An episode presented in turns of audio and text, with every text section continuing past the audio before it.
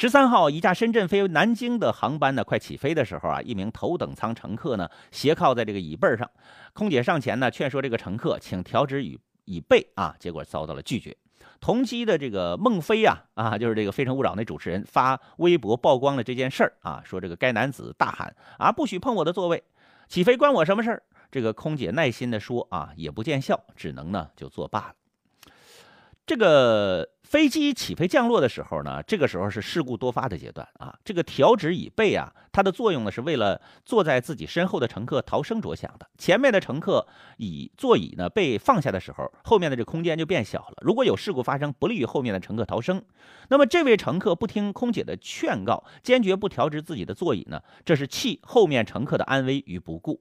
如果把事情反过来说，该乘客前方座位不被调直，那么其逃生准备就会受到影响啊。那么，我想这名乘客他自己也可能会不答应这件事，对吧？没有学会换位思考，就是这位乘客的硬伤。站在别人的角度想问题呢，是考验一个人素质的度量衡。老陶认为呢，这是一种习惯，甚至可以上升到一种美德。其实，在为别人着想的同时，我们并不会像我们想的那样损失了什么，反而会得到前所未有的愉悦感。为他人做点什么，获得内心的自我提升，何乐而不为呢？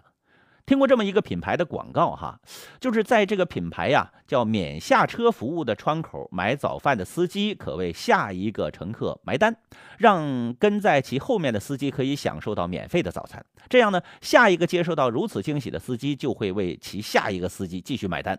如此下去，每个司机都能感受到这意外的温暖啊！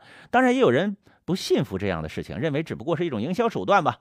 当我们内心存在这种想法的时候啊，老陶说啊，也就错失了温暖人心、包括自己的机会啊。